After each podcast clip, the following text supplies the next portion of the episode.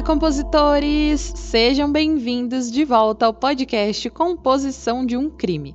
Sou a Daiane Polizel, host desse podcast. E já aproveita que está aqui no início do episódio e clica aí para seguir e avaliar a composição de um crime no Spotify, na Aurelo, na Resso, na Apple Podcast ou onde você estiver me ouvindo.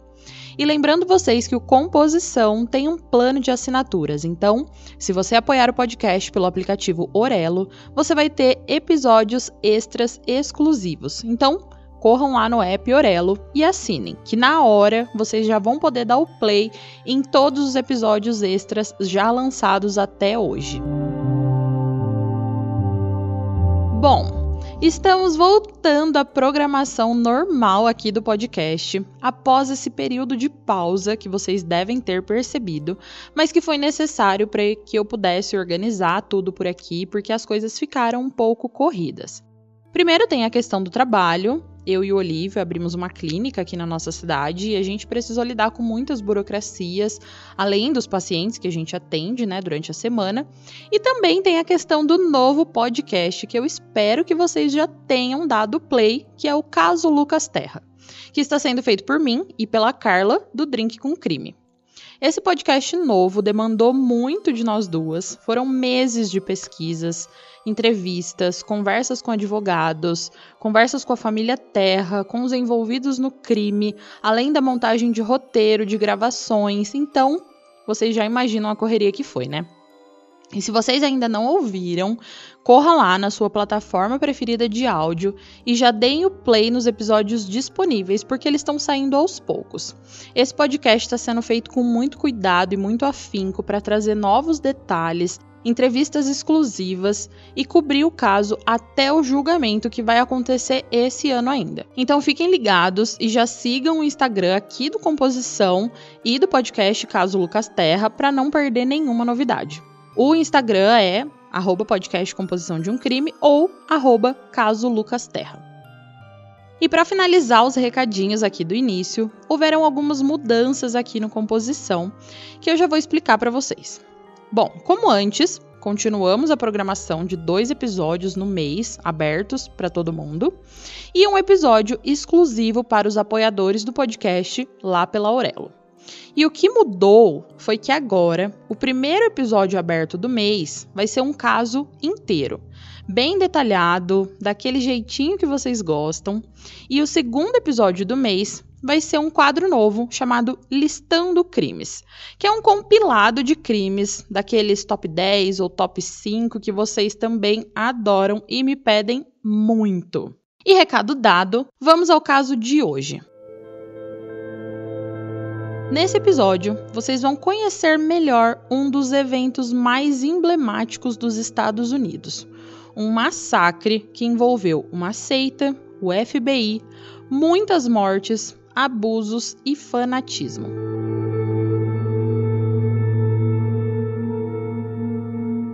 Se você está procurando um podcast de true crime com muitos detalhes, muitas informações e pitadas de análises psicológicas, pegue seu fone de ouvido, se acomode e se prepare, porque você está no lugar certo.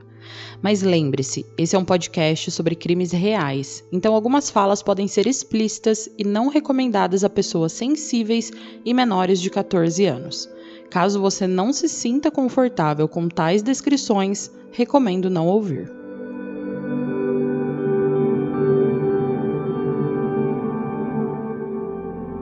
Hey! Você se interessa por crimes reais, serial killers, coisas macabras e tem um senso de humor um tanto quanto sórdido? Se sim, você não está sozinho. Se você precisa de um lugar recheado de pessoas como você, venha conhecer o podcast Pátria Amada Criminal. Todas as semanas tentamos entender o pior da humanidade. Nesse processo a gente ri, chora, fica brava, fofoca, porque afinal de contas é assim que a gente fala quando está entre amigos. Suas novas melhores amigas trevosas estão aqui no Pátria Amada Criminal.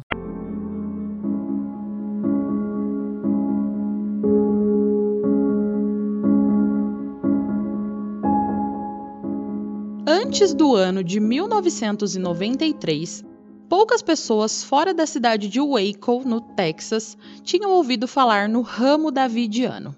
E as pessoas que já tinham ouvido falar os consideravam apenas mais um estranho culto religioso. Esse grupo religioso se formou durante a Grande Depressão por pessoas que romperam com a Igreja Adventista do Sétimo Dia e se juntaram, formando esse novo grupo barra culto barra seita. O grupo passou por alguns líderes. Até 1955, quem comandava era um homem chamado Victor Houteff, e o grupo se chamava Shepherd's Rod. Mas o Victor faleceu, e então Benjamin Roden assumiu a liderança do grupo em 1959, que agora mudou o nome de Shepherd's Rod para Ramo Davidiano. E esse Benjamin permaneceu no cargo até que ele morreu e a sua esposa, Lois, assumiu o controle. Ela, mesmo tendo um filho, preparou outro jovem, um jovem chamado Vernon Howell, para ocupar o seu lugar como líder do grupo porque ela já estava ali mais idosa. Mas em 1984, o Vernon acabou se separando do grupo, levando alguns membros com ele para a cidade de Palestina, no Texas, enquanto os que ficaram lá em Waco agora eram comandados por George Roden, o filho da Lois e do falecido Benjamin. Em Waco, o grupo Ramo Davidiano tinha como sede um rancho chamado Monte Carmelo. Mas em janeiro de 1987, a Lois, que já era idosa, faleceu e agora o rancho era disputado pelo George Roden, que era o filho da Lois, e o Vernon Howell, que era quem a Lois estava preparando para assumir o grupo. Ele voltou da Palestina querendo ser o líder do grupo, assim como a Lois queria antes de falecer.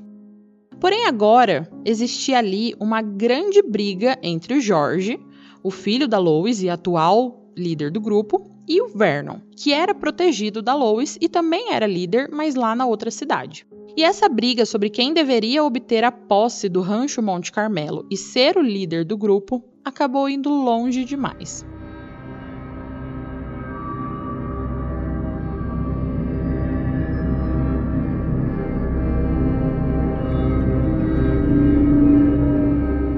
George desenterrou um corpo de uma senhora que havia morrido algumas décadas atrás, chamada Anna Hills, de um cemitério que existia lá no rancho. Ele guardou o caixão dela dentro de um galpão e lançou um desafio a Vernon. O homem que ressuscitasse a Anna seria o verdadeiro profeta do ramo davidiano. Entretanto, Vernon não jogava tão limpo assim, e ao invés dele ir lá tentar ressuscitar a senhora e ganhar esse desafio, ele e os seus seguidores foram ao departamento do xerife do condado para denunciar e mandar prender o George por abuso de cadáver. Bom, as autoridades policiais não acreditaram totalmente no que o Vernon disse, então eles pediram para que ele trouxesse provas para que eles pudessem realmente fazer alguma coisa a respeito. Então o Vernon e alguns seguidores entraram ali sorrateiramente no rancho no dia 3 de novembro de 1987, supostamente para conseguir essa fotografia do caixão e dos restos mortais de Ana. Porém, ao invés deles carregarem câmeras para tirar essas fotos, eles estavam carregando fuzis. Quando amanheceu, houve um tiroteio e a polícia foi chamada para o local para acabar com aquela bagunça toda, apresentando acusações de tentativa de homicídio contra Vernon e os seus seguidores. O julgamento foi bem notório e trouxe uma publicidade indesejada para o ramo davidiano, que sem dúvida contribuiu para a queda deles alguns anos depois. Nesse julgamento já dava para perceber o quanto Vernon tinha muito poder sobre aquelas pessoas que o seguiam. Primeiro que o tribunal estava lotado com seus seguidores, mulheres de vestidos longos, abotoados do pescoço até os tornozelos, que se mostravam totalmente submissa aos homens e especialmente ao Vernon, fazendo rodas em torno dos homens durante os intervalos para orar, crianças agarradas às mães e homens dispostos a fazer o que o Vernon pedisse. Antes de iniciar o julgamento, o juiz perguntou se havia alguma testemunha no tribunal que precisava prestar algum juramento, mas ninguém se levantou. O advogado do Vernon então interviu e se voltou para os seguidores dele, pedindo para as possíveis testemunhas daquele tiroteio se levantarem, mas ainda assim ninguém se levantou.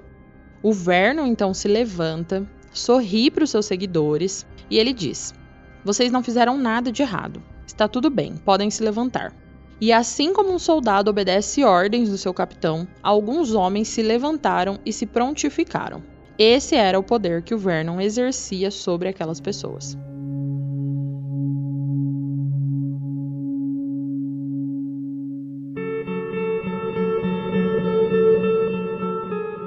O George Rodden, a principal testemunha de acusação, também foi ao tribunal e direto da prisão do condado, porque ele estava cumprindo uma sentença de seis meses, porque uns dias depois do tiroteio, quando as coisas começaram a acontecer ali no fórum, ele ameaçou os policiais e os juízes da Suprema Corte do Texas com pedidos para que Deus infligisse AIDS e herpes nos juízes, nos policiais, e aí ele foi preso por desacato. E em seu depoimento, George contou que ele tentou ressuscitar Ana dos mortos, mas que no final ele não conseguiu. No final do julgamento, o júri absolveu os seguidores e as acusações contra o Vernon foram retiradas, e com George na prisão, o Vernon e os seus seguidores voltaram para o rancho Monte Carmelo. E ele, o Vernon, agiu super rápido para solidificar a sua autoridade sobre seus seguidores e sobre os seguidores que estavam lá, com alguns sermões que ele gravou em fitas lançadas em 9 de agosto de 1989. Nessas fitas, ele afirma que Deus disse a ele para pegar todas as mulheres do grupo, mesmo as casadas, e as engravidar. Enquanto isso, os maridos dessas mulheres permaneceriam celibatários. Eu encontrei alguns desses sermões originais e alguns áudios que eu vou falar mais para frente no episódio, e vou deixar o link para vocês acessarem esses áudios na descrição do episódio para quem tiver curiosidade. Mas são só os áudios, tá? Então não tem legenda, não tem vídeo, e eles foram gravados ali de 1989 até 1993. Então não esperem um áudio de qualidade, mas é interessante entender algumas coisas, até mesmo ouvir a voz dele, né, e ver como ele interagia com seus seguidores. Mas enfim, ele então gravou essas fitas e elas tiveram um efeito rápido, um efeito logo naquele momento de separar os que realmente acreditavam e seguiam o Vernon dos desacreditados. Inclusive, para ter esse efeito de poder sobre os seus seguidores, alguns meses após o julgamento, já ali em 1990, o Vernon Howell mudou legalmente o seu nome para David Koresh. Uma mudança que deveria simbolizar para os seus seguidores uma conexão com duas figuras do Antigo Testamento. O David simbolizava uma linhagem ao rei David, né, o rei Davi, de quem viria o Messias, enquanto Koresh é o nome persa de Ciro o Grande, o rei persa que era visto como uma figura messiânica porque permitiu que os judeus voltassem à terra de Israel após o cativeiro babilônico. Então, ao mudar o seu nome para David Koresh, ele estava professando aos seus seguidores que era descendente espiritual do Davi bíblico e, portanto, o Messias ele mesmo. E seu controle sobre seus seguidores era tão grande que eles acreditaram que ele realmente era o Messias.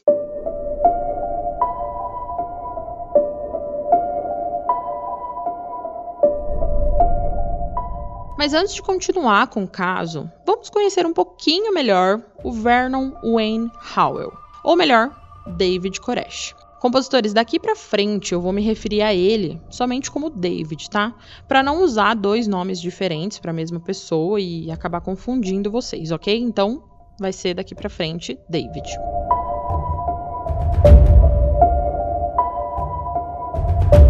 David nasceu em Houston, no Texas, em 17 de agosto de 1959. Filho de Bonnie Clark, uma jovem solteira de 14 anos que abandonou o ensino médio, e de Bob Wayne Howell. Pouco depois do nascimento de David, o Bob se casou com outra mulher e a Bonnie se casou com um homem que tinha acabado de sair da prisão. De acordo com os familiares que se lembram, ele era um homem extremamente abusivo que batia nela e no filho pequeno dela. A Bonnie, então, tentando poupar o David, pediu ajuda para sua mãe, Erline Clark, para que ela cuidasse do David.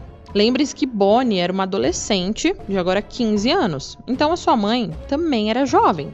E depois de aceitar cuidar do David, ela teve mais dois filhos, uma menina chamada Sharon e um menino chamado Kenneth. Então o David, ele era sobrinho dessas duas crianças, porque essas duas crianças eram irmãs da sua mãe, mas ele foi criado como irmãos deles na primeira infância, chamando a sua avó, Gerline, de mãe. O avô do David, pai da mãe dele, não era lá muito afetuoso. Ele era, na verdade, aquele estilo country redneck, bem machista, que bebia muito e que achava que os homens só poderiam demonstrar alguma emoção para os filhos na hora da disciplina. E quando David tinha 5 anos, a sua mãe então se divorciou do primeiro marido, aquele abusivo, e se casou com Roy Haldeman, pegando David na casa de sua mãe e levando com ela e com Roy para morar em Dallas.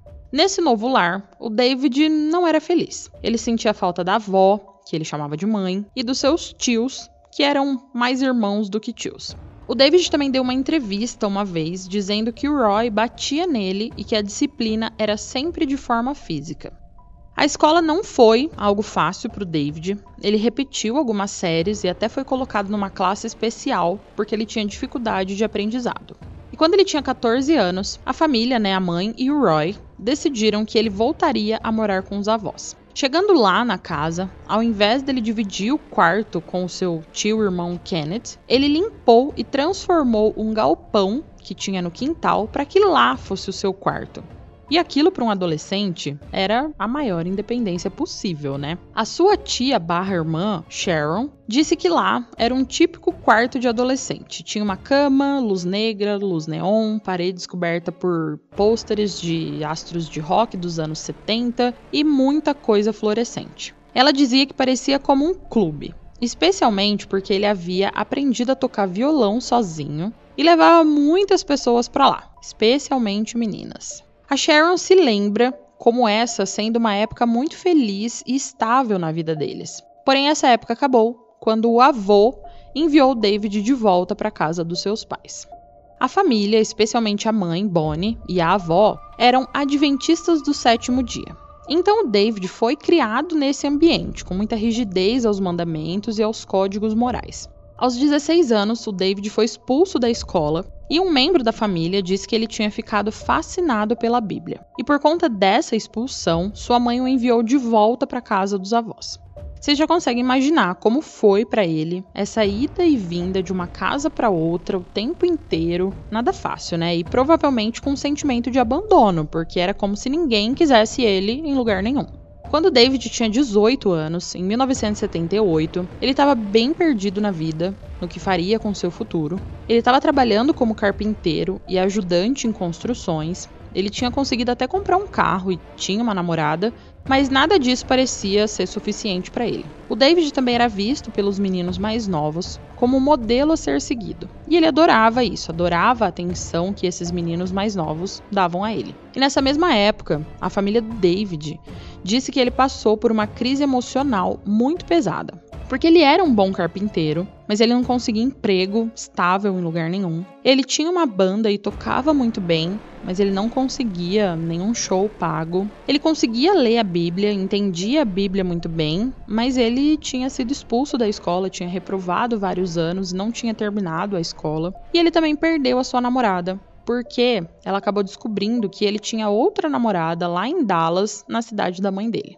Ah, e essa é outra coisa que contribuiu para essa crise emocional do David. O fato dele não ter uma residência fixa, às vezes ele morava com a mãe, às vezes ele morava com a avó, e nunca conseguia manter laços por muito tempo. E a namorada que ele tinha em Dallas, lá na cidade da mãe, estava grávida. Mas o pai da menina não gostava do David e proibiu ele de ver ela e de ser um pai, né? Então ele voltou para a cidade da avó, deixando a menina, o filho, tudo para lá porque ele não podia estar lá, o pai da menina não deixava.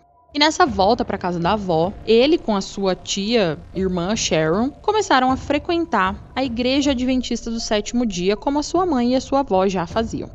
E esse foi o divisor de águas, o momento exato que Vernon iniciou a sua transformação para se tornar David Koresh.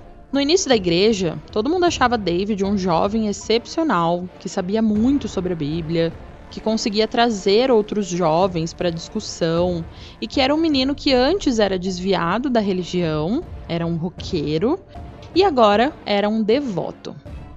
Porém, ao passar dos meses, as pessoas ali foram percebendo que, na verdade, o David estava se desviando um pouco do que eles acreditavam que a igreja adventista do sétimo dia era.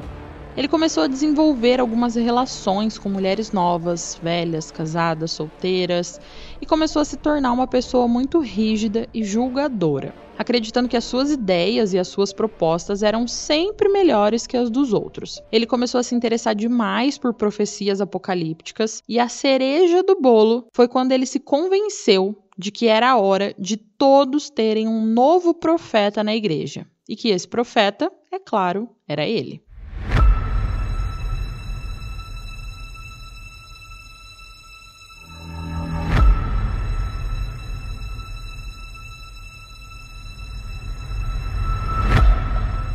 David então tentou muito colocar essa ideia de que ele era o novo profeta na cabeça das pessoas da igreja, mas o que ele conseguiu foi a sua expulsão. E foi nesse momento que ele se enveredou ali pelo caminho do ramo davidiano, conhecendo a Lois Rodden e sendo por ela indicada como o sucessor do ramo davidiano. Agora que conhecemos um pouco mais de David, entendemos melhor de onde ele veio, como foi a sua infância, vamos voltar de onde paramos. O David agora era o líder do ramo davidiano e gravou aquelas fitas com sermões para os seus seguidores que viviam com ele no rancho Monte Carmelo em Waco, Texas. E com essas fitas e com muita lábia, ele conquistou o controle desses seguidores. É relatado que lá dentro do complexo do rancho, muita coisa não tão bíblica assim acontecia mas que David sempre se justificava dizendo que ele era o mensageiro de Deus e que todas aquelas coisas que os seguidores poderiam achar estranhas eram mandadas a ele por Deus. Então eles tinham que obedecer, até porque ele era o Messias, né? O jornal Waco Tribune Herald designou dois jornalistas para investigar o rancho e o David. E dessa investigação, que durou oito meses, foram produzidas uma série de sete artigos no jornal, onde os dois relataram suas descobertas. Eu vou ler alguns pedaços desses artigos para vocês com as partes mais relevantes. Abre aspas. David tem covinhas. Afirma ter estudado até a nona série. Casou-se com sua esposa legalmente quando ela tinha 14 anos gosta de uma cerveja de vez em quando, toca um violão ruim, carrega uma Glock 9mm e mantém um arsenal de rifles de assalto militares e de bom grado admite que é um pecador sem igual. David Koresh é agora seu nome legal, mas para ex-membros do culto e autoridades policiais, ele ainda é Vernon Howell. Muitos dos seguidores de Howell são ex-adventistas do sétimo dia. A Igreja Adventista do sétimo dia nega veementemente qualquer ligação com o grupo. O fim do mundo está próximo, eles acreditam. David, de 33 anos, é a salvação deles. Embora muitos seguidores tenham fugido, David permanece com cerca de 75 seguidores em um complexo que eles estão aguardando o fim do mundo. Ex-membros do culto e autoridades dizem que ele está fortemente armado. Guardas supostamente caminham pelo terreno à noite. E acima do complexo há uma torre com janelas de observação voltadas para todas as direções. Fecha aspas. Esses artigos ainda acusavam o David e os líderes antes dele do culto de abuso grosseiro e violência contra crianças. De acordo com esses repórteres, o David era um polígamo que regularmente se casava, entre aspas, com meninas menores de idade e afirmava ter direito a favores sexuais de qualquer mulher que vivesse no complexo. E esse se casava, compositores, não é legalmente, tá? Era só lá dentro do ramo davidiano. Seus seguidores realmente acreditam, acreditavam, né, que ele era o Messias. E um dos sobreviventes do que vai acontecer mais para frente aqui da história, relatou que o David constantemente dizia estar conversando com Deus e que Deus pedia para ele fazer isso ou fazer aquilo. E uma das coisas que Deus pedia era que todas as mulheres do grupo pertencessem a ele, e que os homens do grupo escolheriam se tornar celibatários e as suas esposas agora seriam esposas de David. E sobre isso, em uma entrevista, o David falou o seguinte: abre aspas. Deus fala comigo. Tenho uma mensagem para apresentar. Quero dizer, há algumas coisas que Deus ocultou em Sua palavra escrita que devem ser corrigidas antes do fim dos tempos. É verdade. Eu tenho muitos filhos e é verdade que tenho muitas esposas. Fecha aspas. A única coisa que ele não mencionava nessa entrevista é que algumas dessas esposas tinham ali 12 anos de idade, né? Bom, Após essa série de artigos relatando todas essas coisas que aconteciam lá, inclusive principalmente essa parte sobre armas, a ATF, que é a Agência Governamental de Álcool, Tabaco, Armas de Fogo e Explosivos dos Estados Unidos, decidiu, em 9 de julho de 1992, abrir uma investigação sobre essas alegações e outras feitas por pessoas que alegavam ter ouvido o que soou como tiros automáticos vindos do complexo. Só um parênteses aqui, compositores. Lá nos Estados Unidos, como muitos de vocês sabem, é ao porte legal de arma, né? As pessoas podem portar arma. Mas o que não pode é as pessoas comuns portarem armas automáticas, tipo metralhadoras. Isso não pode. Um cidadão comum não pode ter uma arma automática. E o que, que o David tinha lá era o quê? Muitas armas automáticas que violavam as leis americanas. Então, fechando parênteses, né? Acabou, agora voltando. Em janeiro de 1993, o ATF enviou uma equipe de vigilância para alugar uma casa bem do outro lado da rua do complexo, com agentes fingindo serem estudantes universitários e com um deles indo fazer aquela boa vizinhança para conhecer os vizinhos que moravam lá naquele complexo. Porém, o David não era tonto, né, gente? Ele percebeu que tinha alguma coisa errada ali. Um bando de caras na faixa dos 30 anos de idade dividindo uma casa, todos alegando serem universitários, estava meio estranho e suspeito para ele. E por isso ele se fechou e parou de deixar o complexo como ele costumava fazer regularmente. Mas nesse ponto, os agentes já tinham bastante informações para conseguir um mandado de busca e apreensão no rancho Monte Carmelo. Tendo obtido todos os mandados de que precisava, o agente Aguilera agendou a operação para o dia 28 de fevereiro, mesmo dia em que o Herald Tribune publicou o último artigo da sua série. A essa altura, o jornal também havia ouvido falar que ia ter uma invasão e, portanto, os repórteres já, lá, já estavam lá para cobrir tudo o que ia acontecer. O ATF planejava enviar 75 agentes para o complexo de uma única vez. E eles esperavam que, se eles pudessem se espalhar rapidamente, poderiam assumir o controle da situação. Em seguida, eles revistariam as instalações e prenderiam o David. Mas vocês já imaginam que isso não saiu dessa forma, né? O David e os seus seguidores, após a atuação dos agentes fingindo serem estudantes, ficaram desconfiados e já foram se preparando para qualquer coisa. E naquele momento da invasão dos agentes, eles já estavam preparados.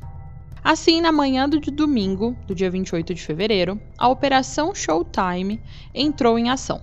75 agentes do ATF deixaram o centro cívico de Belmead antes do sol nascer rumo ao Waco em um comboio de mais de um quilômetro de, de extensão. Eles chegaram ao complexo por volta das 9h45 da manhã e, quando os helicópteros sobrevoavam o local, os agentes invadiram o prédio. Mas nada foi como eles estavam esperando.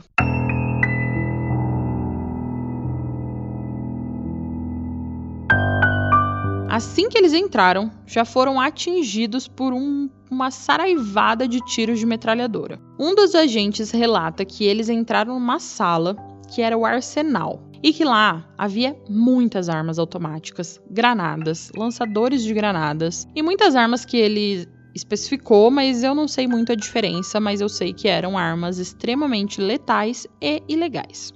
Esse confronto de tiroteio entre os agentes e o ramo davidiano durou cerca de duas horas e meia, e a essa altura, quatro agentes estavam mortos e outros 14 feridos. Vários membros do culto também ficaram feridos, incluindo o próprio David, e cinco ficaram mortos. Ambos os lados, mais tarde, afirmaram que o outro que disparou o primeiro tiro.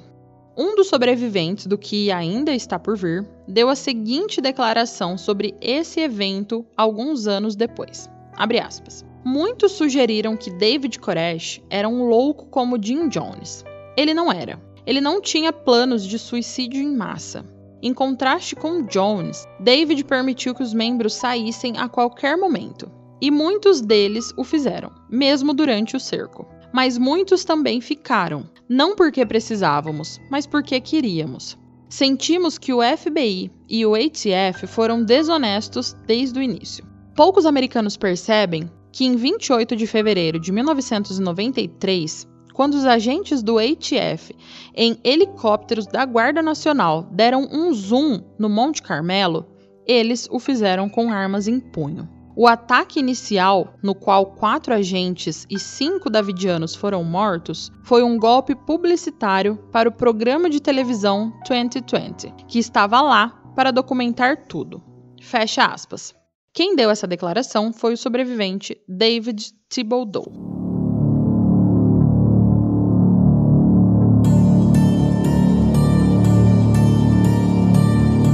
Após a tentativa de cumprir o mandado e o subsequente tiroteio, um cerco ao redor do complexo começou e o FBI assumiu o controle, tentando já de início estabelecer uma comunicação com o David, que não foi nada fácil, porque o David, ele adorava conversar, mas ele adorava se ouvir falar.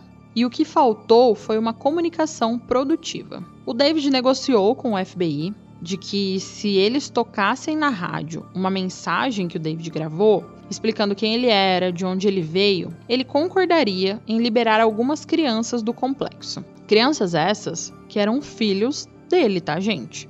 O FBI então permitiu que a mensagem fosse reproduzida e o David libertou algumas crianças e até alguns adultos. E uma vez que isso aconteceu, o David disse aos agentes que se eles tocassem um dos seus sermões na televisão nacional, ele sairia de lá pacificamente. E os agentes acreditaram, né? Até porque ele havia cumprido a sua palavra e liberado algumas das crianças.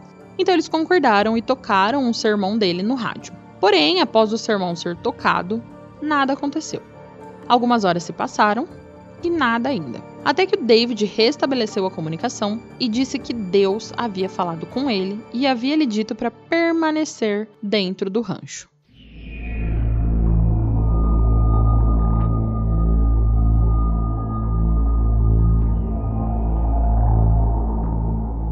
Agora pensando aqui, gente, esses agentes acreditavam mesmo que ele se entregaria? Lá dentro, ele era o Messias, o escolhido, a própria representação de Deus na terra para aquelas pessoas que o seguiam e acreditavam nele.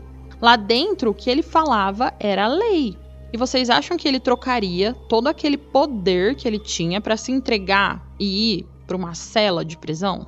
Bom, as crianças que foram libertadas, desde bebês até crianças ali dos 12 anos, contaram histórias horríveis de abusos físicos e sexual, fortalecendo o compromisso do FBI de prender o David. Mas ainda assim, o FBI queria que as coisas terminassem pacificamente. Até porque, né, tinha um monte de seguidores lá dentro, né? Eles não podiam entrar assim, quebrando tudo. Eles tentaram várias táticas para tornar as coisas dentro do complexo o mais desconfortável possível.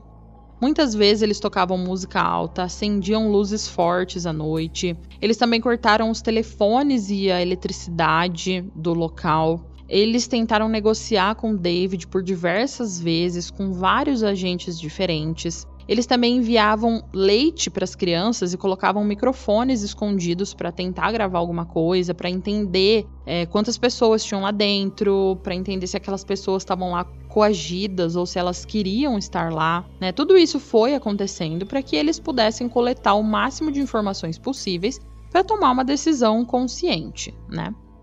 E compositores, enquanto tudo isso estava acontecendo, os dias estavam se passando e a tropa da lei estava em peso em Waco. Havia os agentes da ATF, agentes do FBI, Texas Rangers, a polícia de Waco, estava todo mundo tentando que o David liberasse aquelas pessoas e entregasse as suas armas.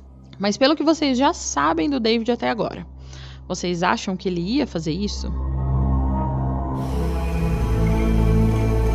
Bom, em 18 de abril após 50 dias de cerco. Gente, 50 dias em que o FBI estava cercando o rancho Monte Carmelo e 50 dias que David e os seus seguidores estavam cercados por eles.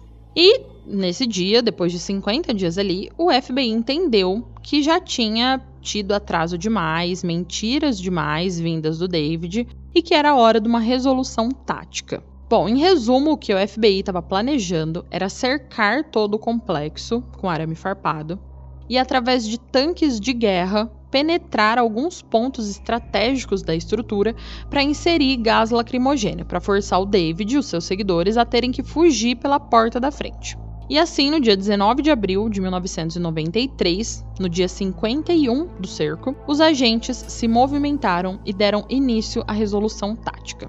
Eles disseram: abre aspas, entregue-se às autoridades competentes, David. Você está preso. Esse impasse acabou. Acredite em mim, não vai melhorar. Só vai piorar, David. Você teve seus 15 minutos de fama. É hora de sair do prédio. Fecha aspas.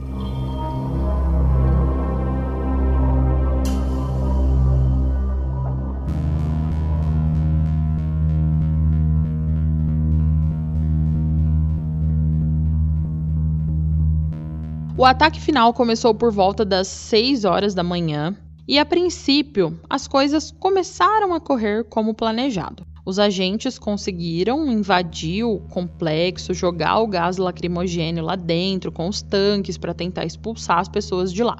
Mas o David e os seus seguidores conseguiram não ser atingidos pelo gás. Eles tinham um plano. Eles estavam usando máscaras, alguns estavam usando máscaras, e outros se esconderam em um bunker de concreto que tinha lá dentro do complexo. Pouco depois do meio-dia, fumaça foi vista saindo de uma das janelas do complexo. Um agente da equipe de resgate de reféns disse aos investigadores federais que por volta do meio-dia 10 ele foi capaz de identificar e observar um homem que estava atrás de um piano ali na frente do complexo, com uma máscara bem escura e com uma arma longa. Segundos depois dele notar esse indivíduo, ele percebeu que o homem estava se movendo para frente e para trás, atrás do piano, e que o indivíduo se ajoelhou. O agente então notou as mãos desse homem se movendo e imediatamente depois disso, ele notou que um incêndio começou exatamente ali naquela posição. A partir desse momento, cada lado culpa o outro. Mas o que sabemos com certeza é que o caos aconteceu.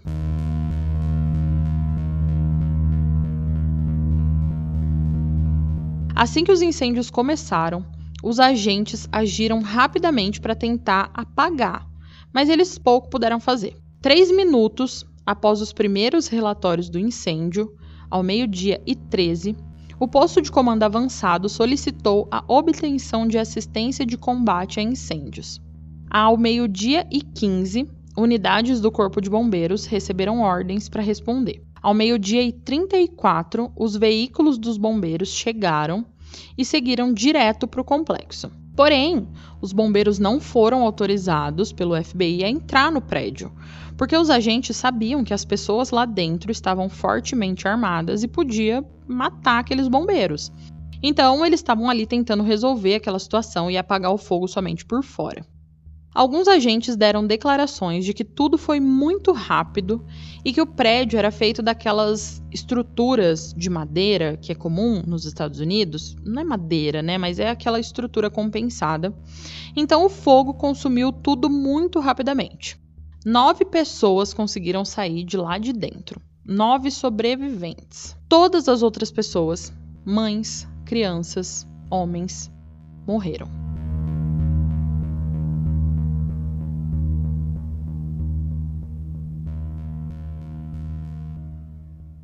David Thibodeau, um dos sobreviventes, deu a seguinte declaração sobre isso. Abre aspas.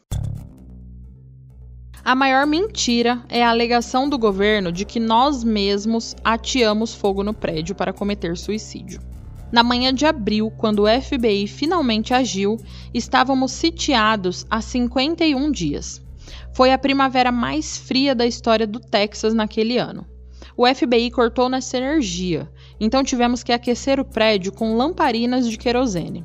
Foi o querosene dessas lâmpadas e dos recipientes de armazenamentos derramados como resultado do desmoronamento de paredes e do fogo das munições do FBI que é citado como evidência de que encharcamos o Monte Carmelo com a intenção de queimá-lo. Nunca ouvi nenhuma discussão sobre suicídio ou incêndios. Se quiséssemos nos matar, não teríamos esperado 51 dias frios, famintos e assustadores para fazê-lo. Ainda é difícil para mim lembrar claramente o que aconteceu depois que os tanques se moveram. Paredes desabaram, o prédio tremeu, o gás subiu e o ar estava cheio de sons terríveis. O assobio do gás, o estilhaçar das janelas, o estrondo de foguetes explodindo, o guincho de trilhos de tanque. Houve gritos de crianças e suspiros e soluços de quem não conseguiu se proteger dos tanques. Isso continuou por horas. Por dentro, a ideia de ir embora parecia insana. Com tanques quebrando suas paredes e foguetes quebrando as suas janelas, nossa reação muito humana não foi sair para uma saraivada da morte, mas encontrar um canto seguro e orar.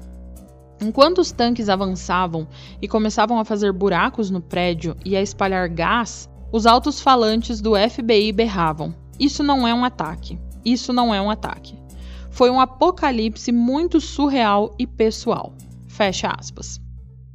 Já um dos agentes deu a seguinte declaração: abre aspas. Todos choraram. Todos nós podíamos ver os rostos das crianças. Todos nós sabíamos quem eles eram. Nós os tínhamos visto. E foi isso que nos dedicamos a fazer: tentar resgatar aquelas crianças de lá. E tudo virou fumaça e sabíamos que todos estavam morrendo e não havia nada que pudéssemos fazer a respeito. Tornou-se quase uma crença comum que o FBI havia atirado nas pessoas lá dentro, ou que talvez o FBI tivesse começado o incêndio. Não estou dizendo que o FBI fez tudo certo ou que a ATF fez tudo certo, mas não, não incendiamos e não matamos ninguém. Fecha aspas. E apesar da raiva e das teorias da conspiração, as evidências, pelo menos as evidências coletadas pela polícia, estavam do lado do governo. Essas evidências incluíam imagens infravermelhas feitas por helicópteros no momento em que os incêndios começaram, e essas fotos mostravam claramente três pontos de ignição separados dentro do prédio, antes que aparentemente qualquer agente chegasse naquele ponto. Além disso, nove seguidores do ramo davidiano saíram daquele complexo no último dia e sete desses nove tinham vestígios de líquidos inflamáveis em suas roupas. Por volta da uma hora da tarde do dia 19 de abril de 1983, o fogo foi extinto e o complexo havia praticamente desaparecido, assim como a vida de 78 homens, mulheres e crianças que viviam lá.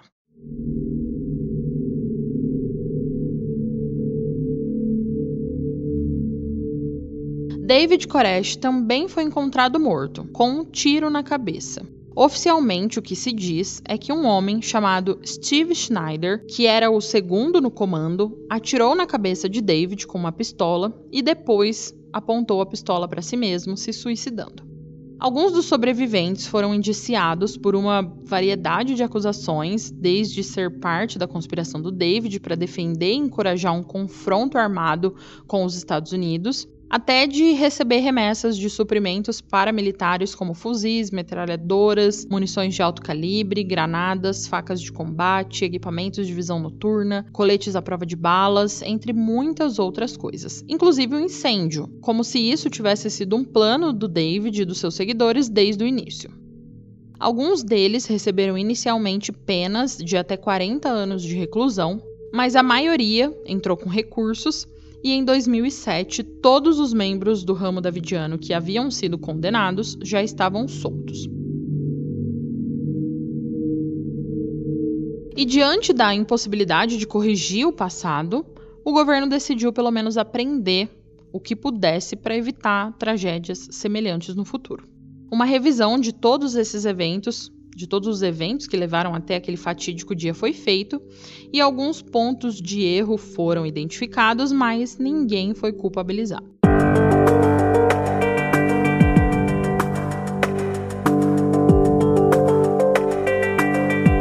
Hoje, após quase 30 anos desse massacre, o rancho ainda serve de moradia para os seguidores de David Koresh. Alguns desses seguidores justificam o ocorrido em 1993 como o cumprimento de uma profecia recolhida nos escritos bíblicos do livro de Ezequiel. O rosto de David Koresh está emoldurado em uma das paredes lá do rancho e o seu nome original, Vernon Wayne Howell, também aparece no monumento de pedra situado na entrada do rancho. Hoje, eles não se chamam mais de ramo davidiano e sim somente de o ramo, e tentam recuperar a raiz do movimento davidiano. Um dos pastores, que é gerente e guia espiritual de lá, considera que David foi um instrumento divino usado para regenerar a fé e erradicar o pecado. E vocês, compositores? O que, que vocês acham?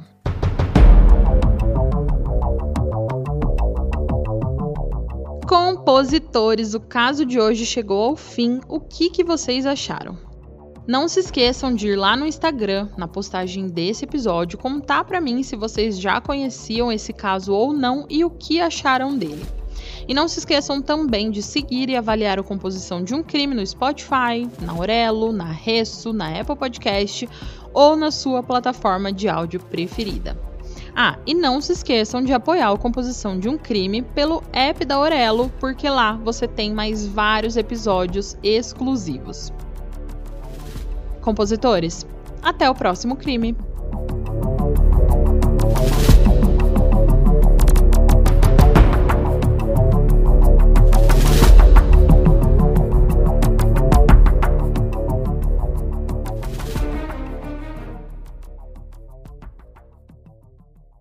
Hey, você se interessa por crimes reais, serial killers, coisas macabras e tem um senso de humor um tanto quanto sórdido? Se sim, você não está sozinho. Se você precisa de um lugar recheado de pessoas como você, venha conhecer o podcast Pátria Amada Criminal. Todas as semanas tentamos entender o pior da humanidade. Nesse processo a gente ri, chora, fica brava, fofoca, porque afinal de contas é assim que a gente fala quando está entre amigos. Suas novas melhores amigas trevosas estão aqui no Pátria Amada Criminal.